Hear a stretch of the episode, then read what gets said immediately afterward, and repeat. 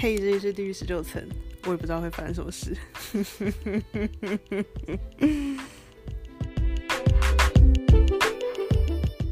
我知道很多人都在敲碗等我们，就是新的聊政治的集数，有收到一些回馈，就是我们原本想想做的政治，跟我们后来接触到大家来听的人，其实有点不太一样。就是有一些人是说他可能原本不太关心政治，跑来听我们节目的，所以我们网罗他们就对了。对我们在网罗他们，所以我们就是这一集我们就要有走点平民路线嘛，我们要了解庶民的心态。所以就讨论韩国瑜的头很，没事被盗，对，就不能是再讨论，是不是？就是因为上次讨论那个，嗯大家就说哇，好像很有趣。这个可能要请大家告诉我们，因为我们这也不太知道大家平常在想什么，只是听完之后有什么感想。但是韩国语头很亮，我想这是应该是我们的共识吧，我们应该不会对这点有争议吧？但是我们对很多关于韩国语的事都有争议啊，尤其是我们跟我们的韩粉家人、亲戚、朋友都有很多争议，或者是很多意见不合的地方啦。不太一定哦。我现在开始在就是，我之前就问了我的几个就是钢铁韩黑朋友，我就在想他们会不会有可能其实是深贵韩粉，嗯，包含我自己都有这个疑问。就你想想看，就我们不是都说恐同很多都是深贵嘛，然后我们对现在在做什么事？我们就是一直 follow 韩国的新闻，就来嗯酷加盟一直关心就是同志们在做什么。嗯，然后我们要狂骂韩国瑜在做事情，然后就像互加盟会一直发文，就是告，然后或者开记者会，至少我们没有开到记者会啊，发文我们会啦，然后就是在讲就是同志做什么伤天害理的事情，然后然后我们还会就内心否认，就告诉他怎么可能，我怎么可能是韩粉，这 就是恐同生贵在做事情。大家可以自我嗯检测一下，有没有可自己是那个深贵韩粉？你的意思是说，当我们越觉得说我们怎么可能跟这种人一模一样的时候，我们就越越有可能跟韩粉反而一模一样。就毕竟就是一个物极必反的概念嘛，嗯，就是有很钢铁的韩粉，但是像我，我之前会开始怀疑，是因为我跟我弟对话，我们对韩就是韩国瑜的名言倒背如流、欸，可以说几句来听听我们两个对话就是讲一讲就啊可怜呐、然后就说你不要拿那个漱口杯的问题来问我，然后我们两个自己就想，天哪，我们其实很爱他、欸，就是我们一直在使用他的名言。但是确实啊，韩国语的娱乐效果无人能及啊。我虽然也不是说很爱引用他的名言，可是只要讲出他的名言，就是就是其他人就会乐不可支这样。我们把这个，我们把这个当 stand up 在讲就对了，跟他讲。对，没错。你不是这种心态吗？就是，我不不是，我这不是，我你是真心爱他。忧国忧民，担心台湾政治会 自己讲笑出来。对啊，所以大家可以自我检测一下。我最近在着手做一个那个深贵韩粉量表，大家是不是那个恐韩深贵？对，所以，我们这集要聊的就是我们与韩粉的距离，就是我们与韩粉的距离到底是多远多近呢？就是我们到底有多可能，我们在一直接触这些资讯的时候，我们会不会也默默的其实就是韩粉呢？我真的哇，天哪，好恐怖、哦！我为什么要讲这种话呢？我觉得我们就是所有人都是韩粉。你的意思就是说，跟所有人都有我的意思不是说，我的意思不是说，就是全部就全世界的人都会穿着国旗装，然后挥着国旗，戴着一个帽帽，然后大喊就是韩国瑜动算之类，不是那种。我的意思是说，就是呃，我前阵子在听，就是骨癌，他就在说，就是现在的新闻重点已经不是正确性了。嗯哼，就是你可以看到一个新闻，例如说，好好，例如说拜登儿子的那个丑闻，好了，最近嗯最红新的新闻。嘛。但你就会发现，不同立场的媒体，他们讲的事情完全不一样、欸，对啊，而且这些媒体是在美国，就是那种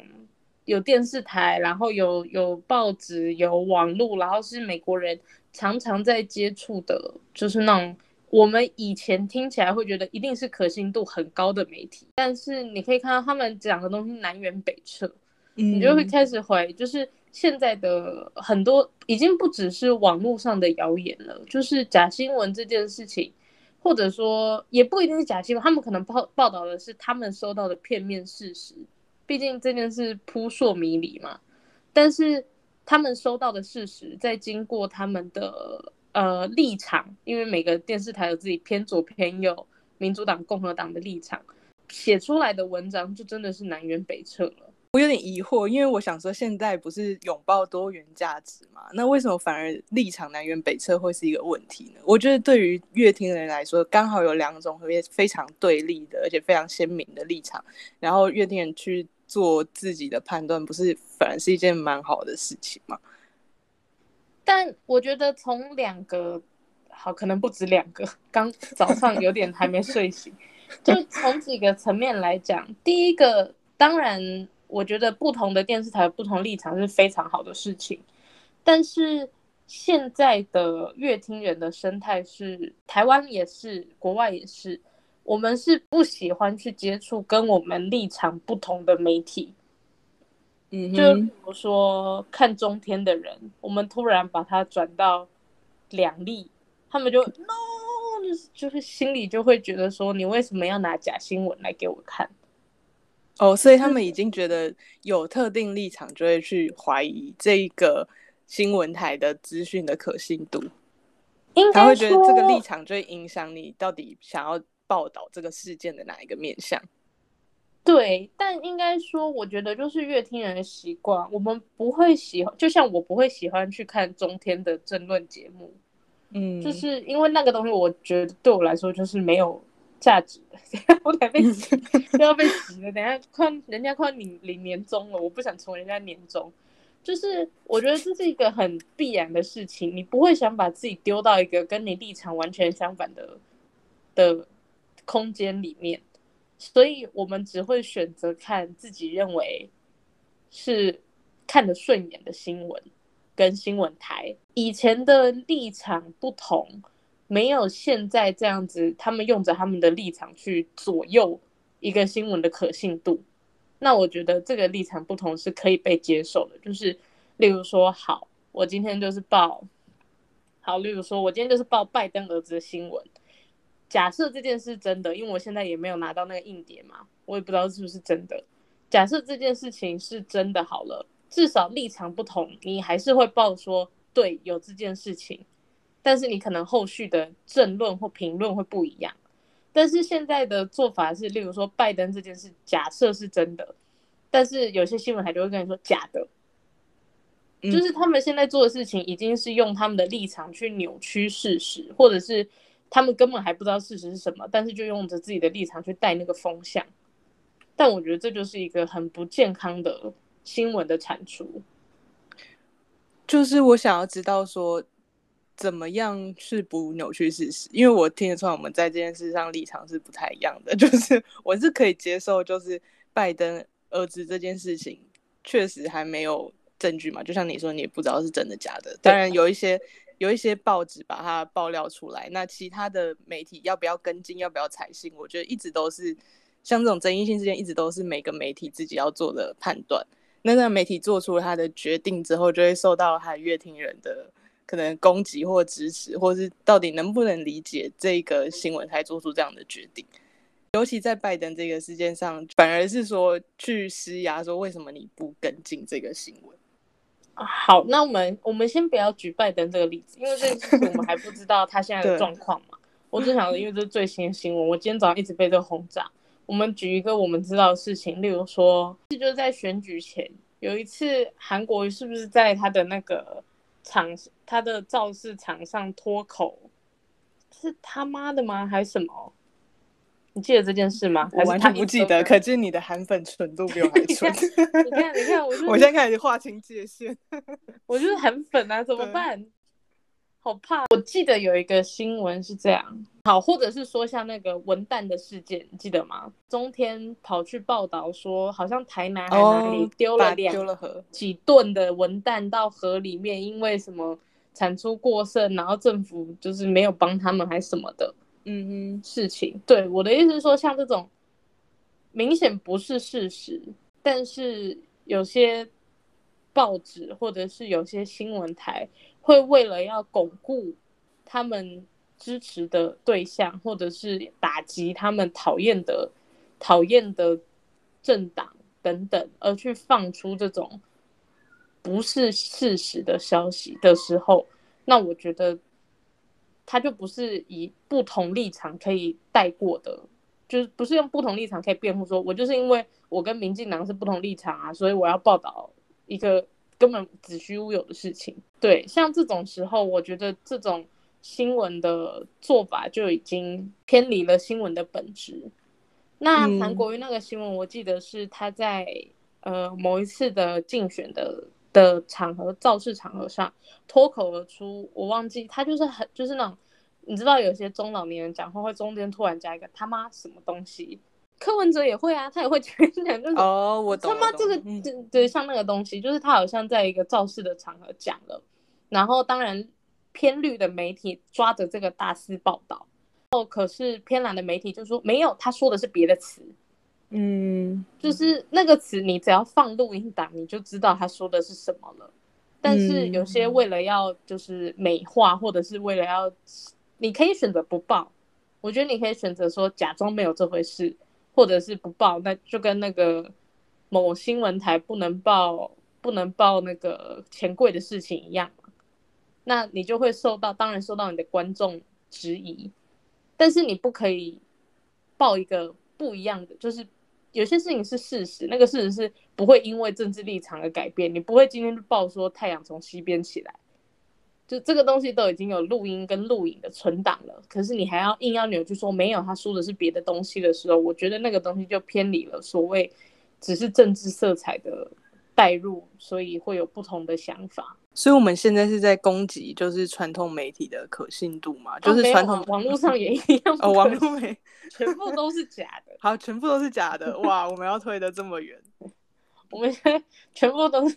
我真的觉得现在全部都假，我现在很怕，都不太敢看新闻，就是看了都觉得天哪，我在看什么？是对的吗？嗯，那当你有这个疑惑的时候，你会做采取什么方法去验证到底一个新闻是不是假消息，一个新闻到底是发生了什么事？我觉得现在真的好难验证新闻是不是假消息耶。就是那你第一步会怎么做吗？第一步当然是多嗯点几个嘛，嗯或者是至少我要看到影片或照片。就虽然眼见不一定为凭，但嗯是有些东西有影片之后，至少会比单纯文字叙述来的有有一点说服力。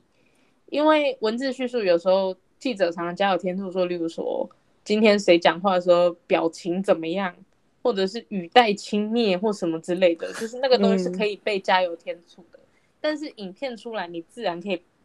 评估他到底有没有真的像这样子说的，表情怎么样，或者是做了什么动作，或者是语气怎么样。对啊，我觉得那是第一步嘛，就是你可以多看几个，然后尽量去找，不要只有纯文字，可以有一些照片、影片佐证，那当然更好。第二步真的就是自己的判断力了，就是我觉得现在很难很难找到一个真的告诉你说我们就是真的公信力很高的新闻，即便是国外的媒体，你现在都很难找到。以前我们都会说 CNN、BBC 嘛，嗯，但是现在的 CNN、BBC 也不是像我们过往认为的这么对新闻的公信力这么执着了。我觉得，你的意思是他们在发挥自己的社会影响力这一点，可能他们更在乎，而不是说就是去真的很保守的做一些我就是不报很争议的事情，或者是我一定要查到某一个程度才报那个事情。我觉得这就是一个恶性循环，就是啊、跟我们的标题很接近啊。我们与恶的距离不也在讲这件事吗？嗯，因为你不下这个标题，你不追这些新闻，这就是这些就是观众现在最爱看的、啊。我就是想要看拜登的儿子是不是真的跟乌克兰有什么关系。结果你说因为这件事我们还在查证，我今天就不报。那你就不会有观众嘛，因为大家就会跑去别的新闻台点阅他们关于这件事情，哪怕他是真是假，我不知道。就是关于拜登儿子这一件事，大家的论述我看到的是说，好像是说很多人说这个房间里有一头大象，然后你就会说，我还不知道这个房间里还有没有大象，就是但是 薛定谔的大象。但是因为太多人就说这房间有一头大象，所以好像大象好像真的在那个对，然后对你你就是要去说范奇飞那媒体采取的做法，就是会说某些人说这个房间里有大象，但是对于相信这个房间里有大象的人，他们就会不会满意说他只说某些人说这房间有大象，他就说你一定要也要说这个房间里有大象，不然你就是就是偏袒，你就是说这个房间里没有大象，就是这种很黑白分明的。那种立场的划分，是我觉得在这个世界里面，我比较不能接受的。对啊，这就是我说的，因为现在大家逐渐往跟自己立场相同的媒体靠拢，所以我们其实不太听得下跟我们立场相反的媒体的声音。嗯哼，对，所以在这个状况下。这些新闻台其实是受到这种鼓励的，就是我知道我标题下这样是我的 TA 会喜欢的，那我当然会越下越偏颇。我其实不不太完全认同你讲的，就是媒体是这么的没有自律。但是关于恶性循环，还可以再补充，就是如果是一个新闻从业人，因为我也有在曾经在新闻台工作过的朋友，那。他们给我的回应是：为什么他们要产出这种很多吸眼球的烂新闻呢？是因为他们心中的那个道德良知还相信说，他们如果生产出可能一百篇烂新闻，好了，这这一百篇烂新闻赚来的这个浏览数量，可以让他们有资金可以再去生产一篇好新闻。这是他们的逻辑，这是一个 很效益主义的逻辑。对，而且你很难去攻击这个逻辑。如果你把一个生存就摆在前面，就是说。没有这种烂东西，我们新闻台就活不下去了。没有这种烂东西，我们怎么产出好新闻？假设你把它当成一个前提的时候，我觉得就很难去攻击这整个生态，很难去以可能个人之意或者是批评者之力来改变整个生态，因为我们也很难跟那些。就是想看烂新闻的人划清界限啊。对这件事情，就是我们遇到的朋友们应该是很类似的族群。毕竟以年纪来说，我们遇到应该是比较下面的，就是基层的新闻从业人员吧。嗯，对吧？但我觉得这就是一样嘛，娱乐的距离有这样同样的状况啊，就是下面的人想改变。但上面的人，我只看 KPI，我只看点阅率，他们不会在，不会太在乎。我不能说全部啦，但是对越上面的人来说，当然财政的看重的程度会越高嘛。所以对你来说是一个，你已经不信任这个媒体了，因为一百篇烂新闻，所以他就算生产出一篇真心诚意的，真的是好新闻，你也觉得他没有那么可信了。这样吧，我如果今天贴了一篇中天的某篇新闻，跟你说，哎，我觉得这个记者写的不错，你会去看 哇，好像是哎，是不是？就是对内来说，我当然知道这种生存性，因为现在尤其比较传统的媒体，他们其实生存越来越不容易嘛。因为我要赚的是点阅率，是这些点阅率带来的人潮，我才有广告，我才有我才有收视率等等的东西。嗯，对。但是对外面的人来说，这还是一种负面的影响啊。就是你不能说我为了要做一篇好新闻，所以我前面前面一个月我先用一百篇烂新闻轰炸你。就你轰炸到最后，有些人会疲劳，我可能分不出这篇是不是好新闻了。有些人会觉得啊，这跟我平常看的黄论就是好新闻，通常点击率不会太高。对，就真的散播不出去。对，就是好新闻看的人。那个贴非常的少，但是烂新闻它是无远否解的，就像前阵子的金钟奖、金曲奖最容易抛出去的新闻什么？红毯最辣，红毯最正，谁又漏了什么？嗯，像你知道前阵子前阵子有些学生会吗？他们在发起一个新的活动，就是他们要抵制有这样子。内容的新闻，你说他们的标准是新三色吗？还是就是他们要抵制的对象？我我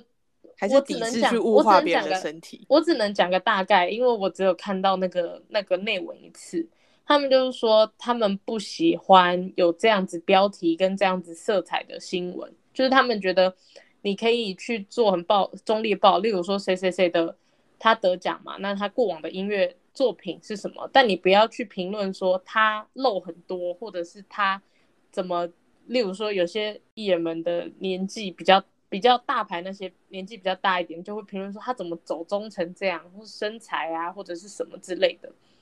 就是像这种去攻击人家的外表，或者是去用人家外表做文章的新闻，他们不会去点阅。就是前阵子有一些，应该是大学的学生会在做这个连署，但是你也可以看到结论，就还是绝大部分的人还是会去点那些谁漏了什么，谁看起来变胖了的新闻。在这样的状况下，像你刚刚说的，一百篇烂新闻才能养出一篇好新闻的时候，但我觉得以效益来说，我我们以就是对观众，我先不讲对内怎么生存这件事情，对观众来说，我已经被一百篇烂新闻轰炸了。我不觉得一篇好新闻有办法把这件事救回来一点。我觉得这一点就是你讲说新闻到底是我们一个接收其他资讯或知识的来源，还是我们就是要把它当成一个娱乐性的 来源来看？部都是苹果插爆。对，这就是这就是我觉得我们也可以在另外一集再好好讨论。啊不会啊，我们刚刚不是已经下结论，就是连政治人物都娱乐化了，所以新闻能怎么办？只能报这些娱乐化政治人物啊。但是我还是觉得我不会把新闻真的当成娱乐性在看啊，因为很多时候不觉得就是它应该是娱乐性，但可怜的是，你现在打开，你就会觉得它就是娱乐性的东西。没有，我觉得苗博雅有一个很很妙的说法，他就是说，你如果要做综艺节目，你就不要说自己是新闻。但是现在的新闻都是都是综艺着新闻的名号在做综艺节目，那就很老一辈人会蛮混乱。但其实像我们聊到现在，我们也觉得我很我我也觉得我很混乱啊。就是对我来说，新闻还是有一个新闻的效果在嘛。就是看标题，或你就知道他到底是想要新三色还是怎样。所以我们有一个基本的媒体试读能力的时候，我们就不会被新三色的东西带着跑。可是你说的是整个大趋势都还是被这个新三色的东西带着跑。嗯，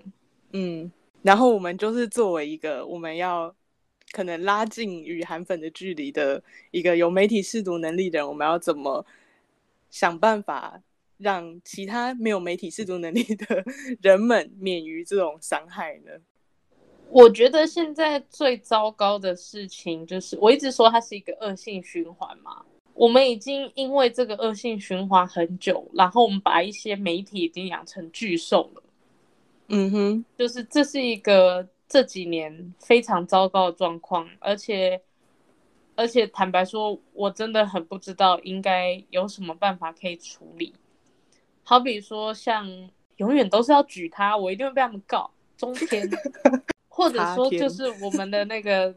韩差，嗯。他们做的事情就是，我们知道他们会放假新闻，或者是一些很偏颇的新闻。好，已经不是偏颇，他们有时候就是会放假新闻，文旦嘛，或者是天上有吉祥的象征，就是会有一些很荒谬的假新闻，但是他们会用着这些假新闻去吸引他们的支持者，支持者就会觉得说，哦，对，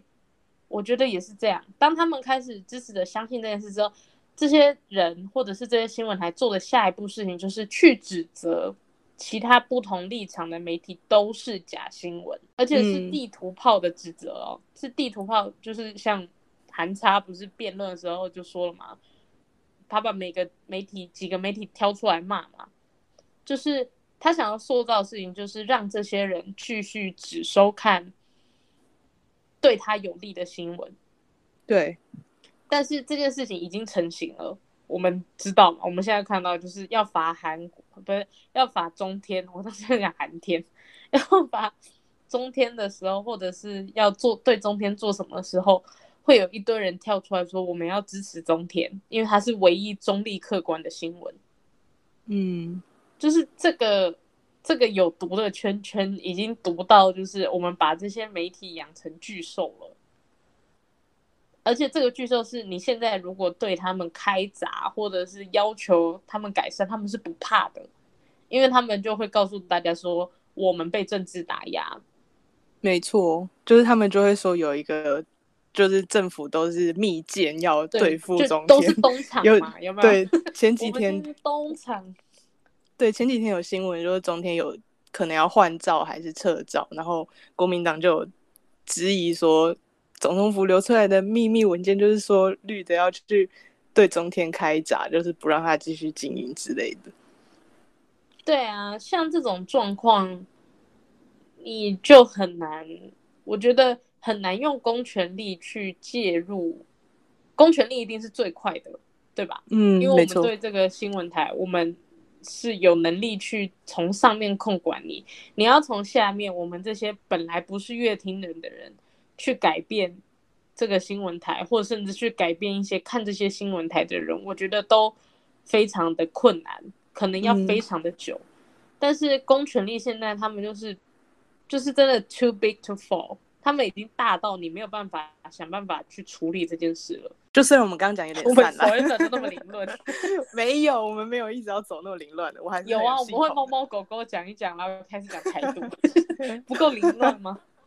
那个是第一节，是我们应该要精益求精啊！你刚刚已经讲到了，就是韩国瑜他作为一个民粹政治人物常用的招数，就民粹政治人物常用的招数之一，就是让他的选民只相信我这个民粹政治人物，或者是。让他的选民认为其他的新闻媒体、其他的资讯来源都是不可靠的，都是不值得信任的。于是你就只能相信我这个政治人物，以及还有把这一这个群体，就是他的支持者群体，跟其他的以精英主义为代表的政府，把它对立起来，就会说政府也都是不值得信任，政府都是要攻击我们这个支持者群体。对，这就是他们常用的手段，而且非常有效。我们都知道嘛，我们前两天在聊一个人。两个字，两个字，得意的一天。我猜不到，我现在脑袋没有开机。得意的一天，你不知道谁吗？川普啊！哦，川普是得意的一天哦。得意啊，就是得到那个疫情哦。得意的一天，他前阵在网络上被改图嘛？得意的一天，我笑到不行。一样的状况吗？民粹的政治人物出现，他们在做的事情，其实就是对民主体制的伤害。嗯甚至不只是民主体制，我觉得它是对社会资本的伤害。你说信任嘛？社会资本就信任，对对对，就是大学必考题，对嘛？就是你越来越不会相信别别人，就像我现在，我不太能相信新闻。嗯，为什么？就是因为这个制度已经被破坏掉了，已经被破坏到一个，我觉得很难，你很难。有时候我觉得，甚至你可能看两三间媒体，你还没有办法知道事情的状况到底真的是什么。对我也时常觉得，尤其在这个资讯爆炸的时代，你要让人们说政治是有趣的，政治是值得你付出很多时间精力去把一个资讯从头到尾整理到一个可以对别人诉说的状态，那是要求门槛是非常高的，就可能连我们自己都。没有办法每个事件都这样做，或者是没有办法一个礼拜做一个事件之类的。而且重点是，当你做了这件事之后，你可能花了很多时间，找了很多的东西佐证之后，对方只会跳出来，就是跟你立场相对的人会跳出来跟你说：“你那个是假新闻。”我有我有跟你分享过，我之前在网络上 跟一个阿妈吵架嘛，就是这个故事这样的，就是因为我之前在欧洲念书嘛。然后我就加入了一个就是台湾人在欧洲的社团，那个应该是一个公开社团，大家可以去看。它其实上面就是我觉得立场蛮鲜明的，台独的立场非常鲜明，然后而且非常喜欢讨论政治，就它是一个我觉得已经 没有什么在讨论欧洲了。我们之前一直上面都是政治的新闻或消息，当然有一些人很怪，就是我不得不否认，然后。之前就遇到一个，真的是将近阿嬷等级，就是应该六十几岁的，在住在国外的人，别人在贴文，就是那个时候刚好是反送中的时候，还有已经是反送中的，呃，关注度比较没那么高，大家在关注那个代理人法案的时候，今年初左右吧，他就在一篇就是在讨论这件事情下面就贴说。你们年轻人都看假新闻才会这样子觉得，就是我们就是那个代理人法案是要迫害我们所有人什么之类的，就是就是我们讲着反送中，但是在做一样的事情什么之类的，就是你知道吗？那套论述，嗯然后我就想说，我那天心情不知道怎样很好，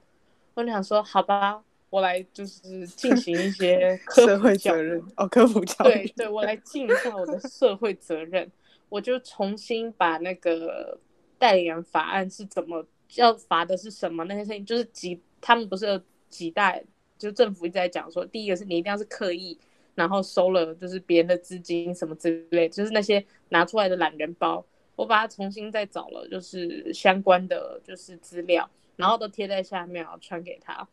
呃，就就是他是那个回复 Facebook 的那个贴文嘛，我就回复他，他就跟我讲说，他就和我讲说，啊，你你是有知道多少？我就说什么意思？我就跟他讲说，阿姨，我念政治学硕士。他就说，哎呀，我也念到硕士，我跟你说，你学校学的东西不算呐。你知道我被一个阿嬷质疑我的学历，就是没有办法做这种论述、欸，他觉得嗯我没有办法做正常的判断，然后，然后因为我是年轻人，我的判断就是错的、欸。哦，这其实，在跟家里长辈沟通的时候，也常常出现了。对，但，但他的意思说，就是我都是我都看假新闻，然后哦，对啊，我传给他，我传给他 BBC，然后然后什么就全部都是假新闻、欸，我就说 what？你们老老一辈不是之前讲 BBC、CNN 了吗？我都传这个东西给你，他还说我是假新闻，啊，心很累。所以你就是整个挫败嘛，你没有做对没有做到任何。后来就是过了一个月之后，他在上面放了一个假新闻，真的是假新闻，我忘记是什么事情，好反正就是跟跟民进党有关的假新闻，结果他被骂爆。然后呢，嗯下面就被大家挖说，就是他早就是五毛，我们早就已经发现了这个五毛就是在我们之中，嗯，他就被骂爆，然后就是啊，不是不爆，只是时候未到。我跟他吵架吵到很生气，我很认真回了他，我花了一个小时找资料，然后回他，他回我三句话，哎，年轻人，你们都看假新闻，你的学历就是没有用啊，什么意思？他直接人身攻击我，我读政治学那个，就是没有办法做政治相关的论述，那我可以做什么？但是我觉得我那天嗯真的是不知道脑袋哪里被打到，我竟然竟然想要回他，对，我觉得就是虽然我们两个看起来都是很常在做比战这这种事的人，但其实做过一两次比战，你就会知道比战就是根本没有任何意义啊。有时候比战的对象像你是跟陌生人比战嘛，那在可能报道者之前，他们讲假新闻那一集，他们就有说，即便你跟你的自己的长辈，你要传宣导他正确的资讯，你也要先建立一个基础的信任，先让他知道，哎，你正在为他着想，他才会比较愿意听得进去你的资讯。不管那些资讯的到底是多重大资讯还是小事，就是就是就是这么简单的一个人跟人相相互相处的这种逻辑吧。但是有时候跟我自己的朋友比战，因为是自己的朋友，你就会觉得他明明判断力也正常，那他会到底为什么会做出这种判断，就很想跟他比战。但是比战完之后发现，尤其是在我们这些自认判断力正常的人中间，那个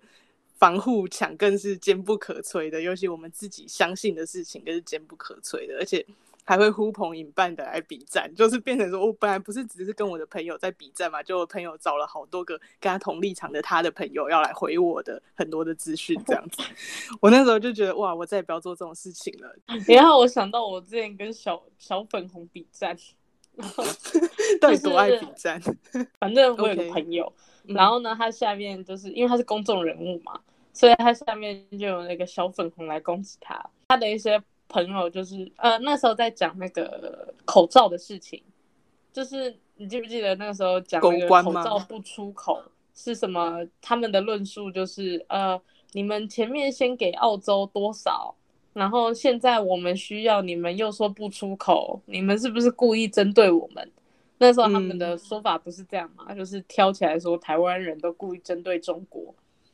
然后我们这边收到的讯息，我们知道吗？他们先拒绝了，对吧？对啊他们，先拒绝国际援助，想要，然后那时候还没有疫情爆发，所以我们就捐了澳洲，因为那就是一般的状况下捐口罩。我们那时候没有疫情，嗯后来有疫情开始紧缩嘛，所以开始不能出口什么之类的，然后不是就开始带这个风向。然后呢，那个篇也是我的朋友的下面就有人就在讲说，你们就是故意针对我们，因为你们有出口给澳洲，然后隔了多久就不出口给我们，那一定是针对。嗯 然后，然后呢，他的朋友就是他的一些朋友，就是我朋友的朋友就很认真在下面回，结果 我在下面比赛，我一直贴梗图，然后那个人就不跟我讲话，好难过。就是他就他就举说什么我们中国的那个统计说什么，我在下面贴那个什么中国统计有人相信 这个东西，我都被讨厌了。我现在就是比在里面最白目的那一种，我的新战略就是这样，就是我不要跟你们认真。等一下，我觉得我们付费下载的内容就是除了汉分检查量表，还可以有梗图包。我觉得这应该比较有吸引力，就是我有很多海绵宝宝，我有对海绵宝宝梗图包，跟小粉红比战的梗图包。根本没有付费下载内容。有有有 付费下载内容，我们现在在散播一则假新闻，就是我们有付费下载内容。应该要学学那个啊！我之前看到那个匈在匈牙利还胸的那个人，我们也要就是开一个账号让大家抖内我们。对我们，对我们即将会开放下载这个付费下我载们真的很内容，请大穷欸家敬请期待。对，我们很穷，我们全部都自己来啊。我刚吃早餐的时候，你知道我听到我隔壁的国中生，他说我妈妈说我 iPhone 十一可以换十二，我想天哪，我的八都已经摔碎了，我还在那边想说，我到底什么时候可以存钱换新的手机？我们是在比穷吗？我还在六 S，好 难过、哦超难。过的。但是我的八是荧幕已经摔碎了，就是是需要就是真的是需要有人抖内才有办法换这个 iPhone。也是也是没有到那么可怜，就只是我需要做一些理财上的规划，我才可以花这笔钱。嗯哼，就对我来说，两万多块不是一笔小钱。对。对好了，我们已经又脱离我们的目标太 远开始聊自己的那个财务状、财务困难。因为我们要解决财务困难而去上班，但是又觉得上班起来就在做很多没意义的事情的同时，我们可以告诉你上班可以做什么有意义的事情，就是 没错、啊我们这讲完会不会被老板们集体告说我的员工现在上班都不做我们认为的正事？没有老板有什么办法管到你做这些事情，他要监视你嘛，就是放一个那个你知道你知道现在的公司的电脑都是可以远端控制的吗？我知道可以，但没有人真会去控制啊，那谁那么闲？你说还要有一个主管职专门在看大家的电脑在干嘛？也不一定。我有个朋友，就是他要离职前，然后就是他发现他的主管会看他的 line，好可怕哦！就是因为他说，就是他们有一个分公司，然后分公司里面有另一个人，他们两个平常不太常见面，但是他们两个是就是 line 上面的朋友，就是他们会在上面聊天聊得很热络。但平常见到就公司活动只会点个头而已。就是他要离职前，他的主管就不是主管就会常常跟你谈话或什么嘛。有一天主管就调侃他说：“啊，你不是跟那个谁谁谁很好？”他就越想越不对劲，就想说：“我从来没有表现出来过，你怎么会知道？”然后他就在怀疑他主管会偷看他奶。世界上很多变态的人，就是你不要不要不要，你就是一直散播这种怀疑论、阴谋论，就是说都有人在危害我们，都有在监视我们。就像我的手机都在监听我在说什么啊。对，这是事实啦，这是事实。对啦，对，手机真的在监听我们。所以老板监控能耐好像也很正常吧？心态已经扭曲。好了，反正我们这一集讲到假新闻，然后讲到有一些基本的媒体试读能力要怎么培养，其实各大电视台也也不能说电视台啊，就是各大媒体。完了，我现在讲什么都错，你知道吗？就是我也不能说媒体有教你这种辨别新闻，因为我们也不信任媒体了。对 对，这是很可怕的回圈呢、对吧？我就说就是有毒的圈圈。对啊，就是我可以想象，我可以想象韩粉的心情啊，他们就是已经不知道到底可以相信什么。有啊，他们相信中天。我们也有我们的可以澄清假资讯的范围攻击，基于一些就是令人尊敬的开发者，他们有开发就是大家都很熟悉的一个美玉仪的 Lie Bot，就是 Lie 上面的机器人。对，就是你如果把美玉仪丢进家族群组的话，如果家族中有人传了一则假新假新闻，或者是一则有疑问的新闻，不管那是什么，那美玉仪都会立刻就是跳出来做澄清资讯或者总理资讯，在赖里面立刻平衡消息。我想到美玉仪是那个唐凤来监控大家的机器人。对啊，就是就是这个美玉仪，当然它有一些后续效应，就是你把美玉仪丢到家族群组之后，它就是一个不受欢迎的存在嘛，因为没错，它就是来打脸你那些长辈，就是长辈每发一则文就要被美玉仪打脸之后，他们长辈只要发文说什么，就是蔡英文是因为自己是同志才通过法案，就要被打脸。哇家就家族群组都发这种讯息，好真的，嗯而且我每次都觉得这种讯息就是我。就不不论内容，我光看文字我都会不舒服哎、对啊，就他们的文字有时候非常有攻击性哎、好你所以你在家族群组里吗？我在家族群组里啊，那你们家还有美玉仪吗？他有被你的长辈踢出去？我跟我弟就是我们家的美玉姨啊。可是你 们没有美玉仪，你们就是人工回讯息，人工查证。妈之前我他们现在他们现在不太敢传这些东西到家族群组了，因为之前呃我忘记一两年前有一次在信义区那边不是有那个有人拍到就是地上有那个掉下来的沥青吗？是好像有一台就是那个那种车子要叫什么、就是铺马路的车子经过，然后不小心洒出来，然后可是有人从上面往下拍，就好像一整条路裂开来。嗯，对，然后我妈就传到群主说好可怕，路裂开，然后我弟立刻传三则新闻打脸他。我们现在那个力道太强了，长辈们不太敢。说明他们有个群主，就是你知道公司会有一些不受欢迎的人，就会有一些嗯群主没有不受欢迎的人。我跟我弟可能就是那个，他们可能有自己的群主，然后我跟我弟不在里面之类的。我们家是不太会传啦。就是还是会有一些我们无法进到的群组都在传这些假消息。对啊，对，但是我们还是要正正面一点嘛，就是美玉仪除了只要不要被那个家长就是踢出群组，都至少还有一些打脸的作用，让他们知道说，就是这个世界还是有一些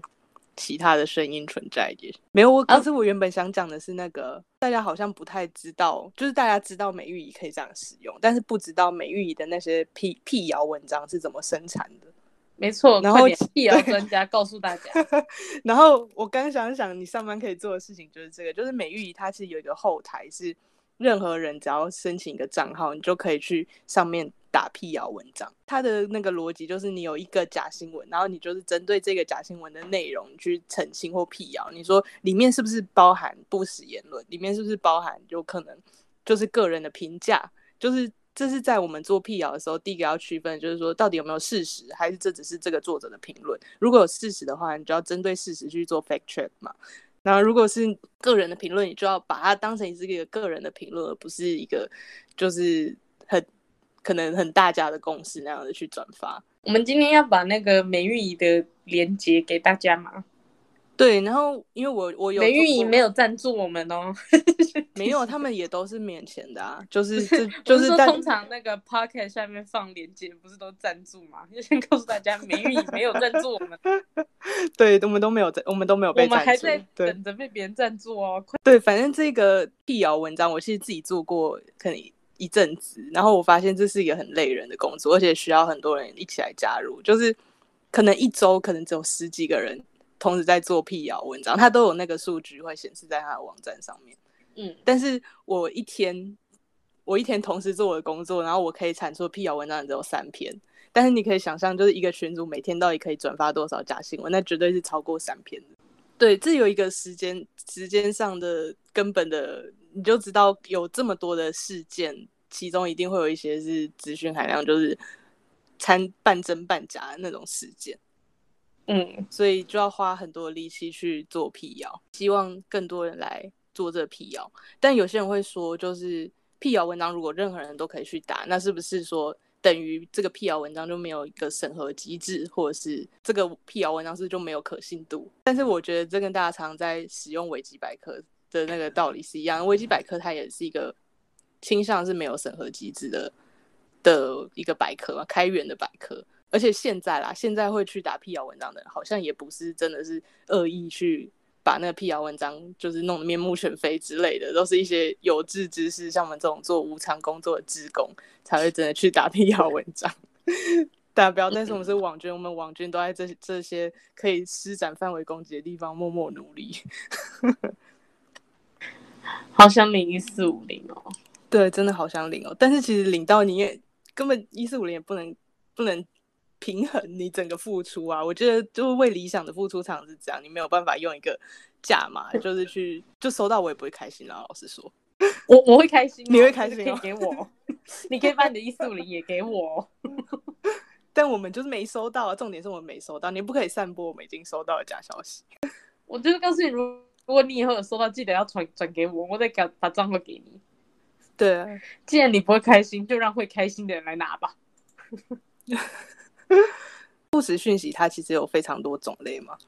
那有些种类就是会比较好查核，有些种类就是比较难查核。那比较好查核当然是事实类，你有一些科学根据。当然现在科学根据你也会有，你如果钻到一个深度，你就会知道科学根据其实会众说纷纭嘛，它也是一个对的众说纷纭的客观事实。但是基本上呢，就是会被转发那种科学资讯，比如说像在疫情期间的假消息。病毒特性或是一些偏方，你怎么去治疗 COVID-19，或者是你个人应该要怎么去防疫，可能要养生啊，这种东西是还算相对好查证的。但比较难查证的，就是像可能疫情到底失控到什么程度，就会因为你到底信任那些发出消息的平台，而去选择性相信说疫情到底是好还是坏。因为这种包含评价的东西，你就会自己也会有一个。想要相信的判断嘛，然后还有另外一种也非常难去澄清的，就是我们也一直很关心的，就是歧视言论。因为歧视你没有办法直接就说你就是在歧视，你你要花很大的篇幅跟你说啊，到底这历史是怎么样？为什么为什么你不可以对某类人讲这样的话？因为这样是歧视。心好累啊。对，就是其实是一些心很累的工作，最难最难查核的就是。其实我们从前面到现在也都是讲在讲很像一个阴谋论的东西，就是这整个媒体巨兽都跟我们人民的真知是对立的，这其实也算是某一种阴谋论吧，或者是某一种我们对于世界的经验性的理解，就是说我们已经很难以分辨到底什么东西是可信的，这样的理解夹杂了这个媒体巨兽都在对 对付我们这种阴谋论，就会变成说这也是一个很难以把它。论证出来说，到底是不是真的是这样的，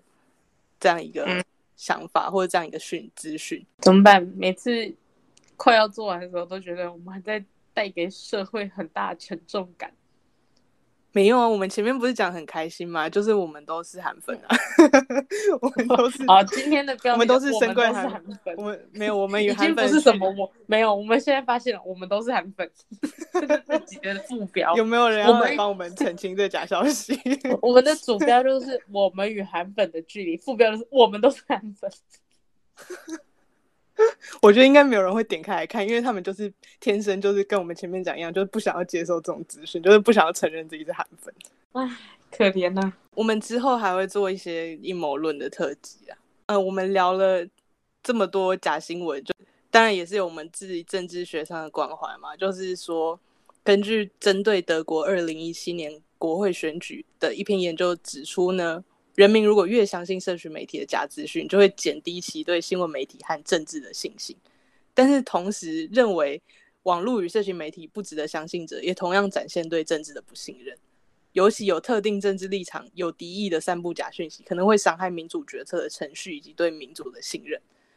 我们关怀的是这一整一个假资讯的散播，就是除了我们人的天性，就是很爱形三色，很爱一些争议的东西。这种天性呢，可能会让导致我们特别的相信特定媒体，或特别不相信特别特定媒体，或是某些传统媒体基于他们的社会影响力，他们可能会想要拥护某种立场而散播出的那些让我们不知道到底要不要全盘接受的那些新闻，都会伤害我们对民主的信心嘛，就是对整个社会的信任。还有要提醒一点，就是说，其实我们现行法令，现行台湾的法令是可以裁罚。散布假讯息的人，就是用社会秩序维护法。尤尤其在二零一八以前，就是在我们还没有这么关注假讯息这个议题的时候，其实财阀的案件量是没有很多的，但是二零一八年的时候案件量就突然暴增，那二零一九也暴增，它的财罚率就是你这个案件被送到法院之后，有确确实被罚到的是五十趴，那二零一九有比较多，所以二零一九的财罚率呢就下降到二十趴。那二零一九年因为快要选举了，所以那时候的案件量暴增，是因为有很多针对选举的假消息出现。你知道我想到什么吗？嗯。我想到就有人发假消息，然后被被告了之后，他们会说是政治迫害，对他们就会他们就会觉得说法院也是民进党开的，就是跟我们，但是我们以前都说法院是国民党开，这是一个事实，这不是一个评论嘛。而且重点就是，哎呀，那个人人有责啊，就是我不是说他们会出来说政治迫害吗？嗯，然后我记得之前国民党就有跟其中一个人一起开记者会，就是要讲这件事，就什么啊，他是一个老百姓，他只是转发了什么文章，然后他就被送上法院。你看民进党怎样怎样怎样怎样。对，但其实法院在裁罚的时候，他们的标准都会去衡量说你是不是有能力判断这个事实是真或是真是假。他法院认为。我们在转发消息之前，我们至少把消息看过嘛？看过之后，我们要至少要区分哪些东西是事实，哪些东西是评论。那如果是事实的话，法院会去判断说，你这个一般人到底有没有能力查证这个事实？而且他的预设就是，你转发之前，你一定是要查证过的。就如果它是事实的话，但是如果你这个讯息内容是涉及一般人很不容易理解的领域，如果它是一些专业领域的话，法院就会说那。这是专业领域，你可能没有办法真的查证这到底是不是事实，所以他就不会去罚这个人。所以你如果说他只是一个一般人，他什么都不懂，没有你至少还要做到你可以做的查查证的这之后再转发。没错，这是一个重点了。对我烦大家对自己有些责任感，好不好？对我每次看都觉得这要求真的很低。你要可以看过，然后然后稍微查证一下，你可以查证的范围，然后大家却不做这件事。对，大家好像就是觉得哦，我这个好像很重要，很需要让大家知道，就会转发。但是出有些人会出于好心嘛，但是就会变成说。出于好心，但是就做了一一些不太好的事情，就是散布假消息。或结论就是要大家都去辟谣。好，大家抓得到我们这一集的重点吗？